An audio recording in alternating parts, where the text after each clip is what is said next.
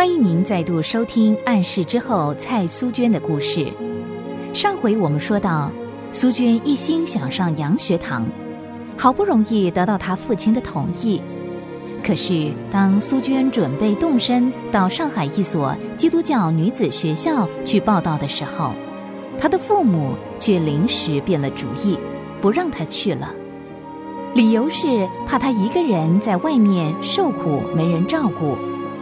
苏娟很失望，可是又不敢违背父亲的意思，期待很久的心愿一下子又落了空。不过，苏娟并没有放弃这个努力。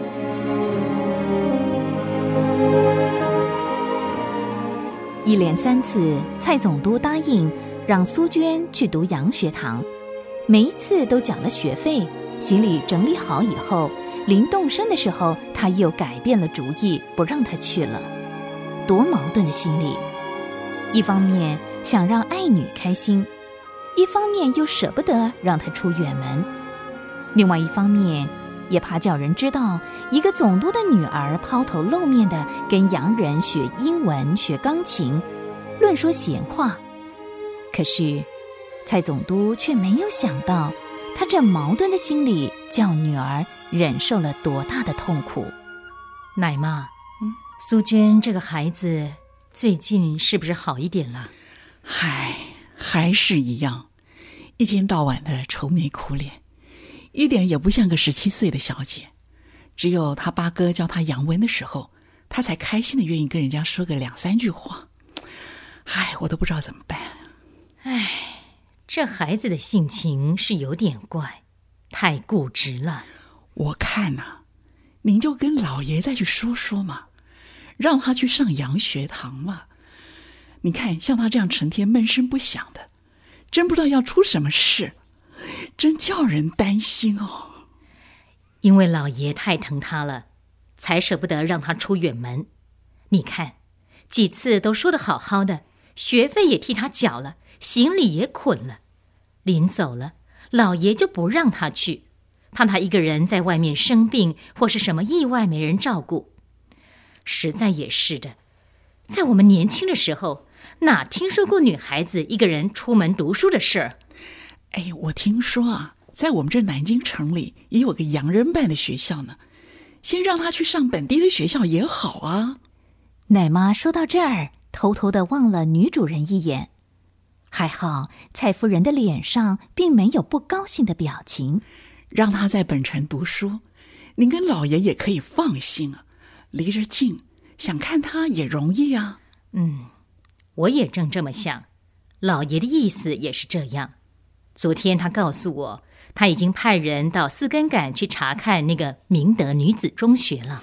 您可千万记着，待会儿老爷回来的时候，跟老爷商量看看。这个孩子啊，真是，唉。这下奶妈放心了，苏娟想上洋学堂的事儿总算有了眉目。一出客厅，奶妈急着跑去把这个好消息告诉苏娟。虽然只是个影，可是已经足以让苏娟重新燃起希望之火。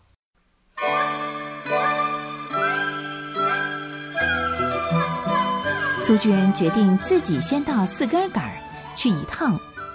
明德女子中学是什么样？当他把这个意思禀告父母的时候，非常意外，他的父亲竟然一口答应了。他的父亲一答应，母亲也不反对，只是嘱咐他早去早回。好在有四个仆人护送，他们夫妇也放心了。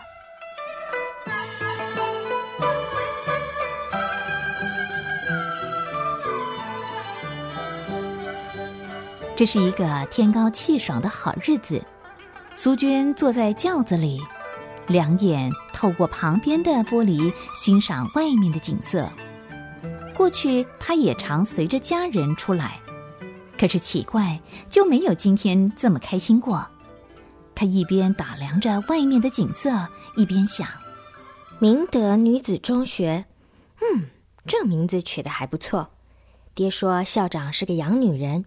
人很好，是传耶稣的，管他传什么耶稣啊，反正啊，我不会上当就是了。我只要把英文钢琴学好。这个洋人是什么样子呢？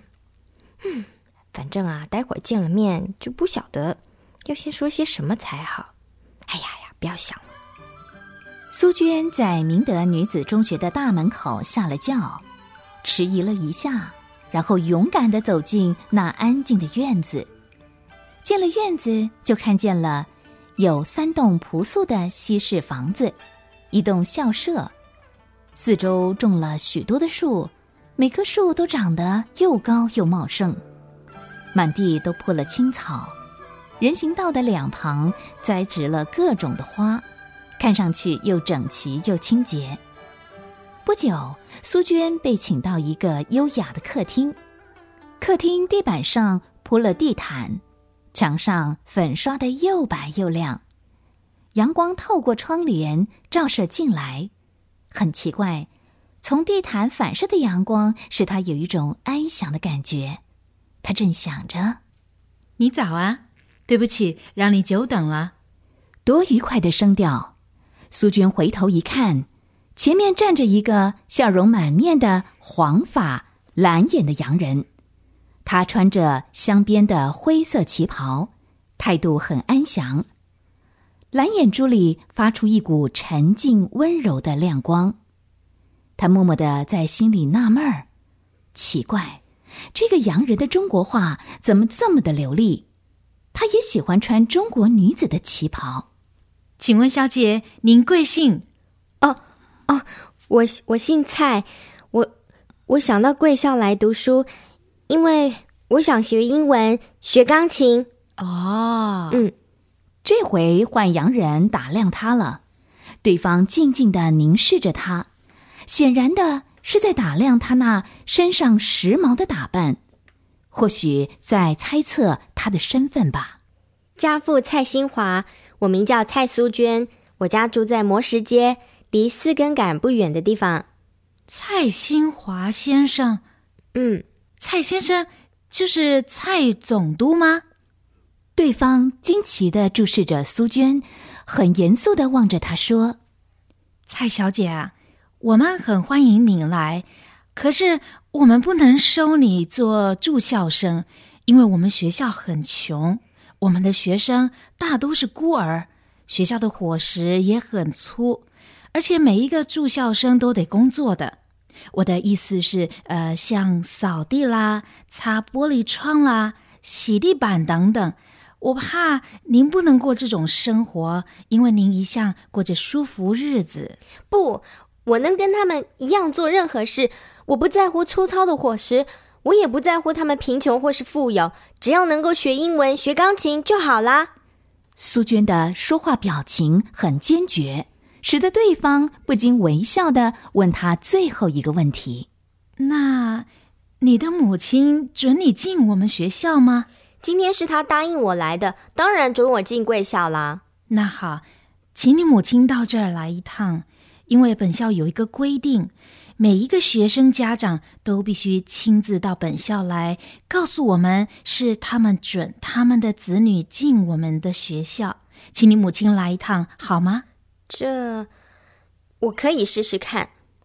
这下可难倒苏娟了，她根本没有想到读洋学堂这么麻烦，还得请母亲先来一趟不可。娘肯答应吗？她愿意到学校来吗？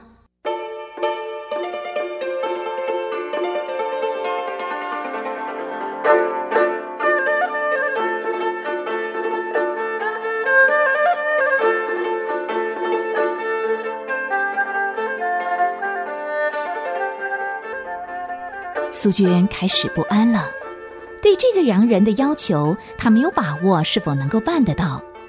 虽然如此，苏娟还是抱着满腔的希望回去了。苏娟到底能不能够进洋学堂呢？欢迎您下回继续收听《暗示之后》蔡苏娟的故事。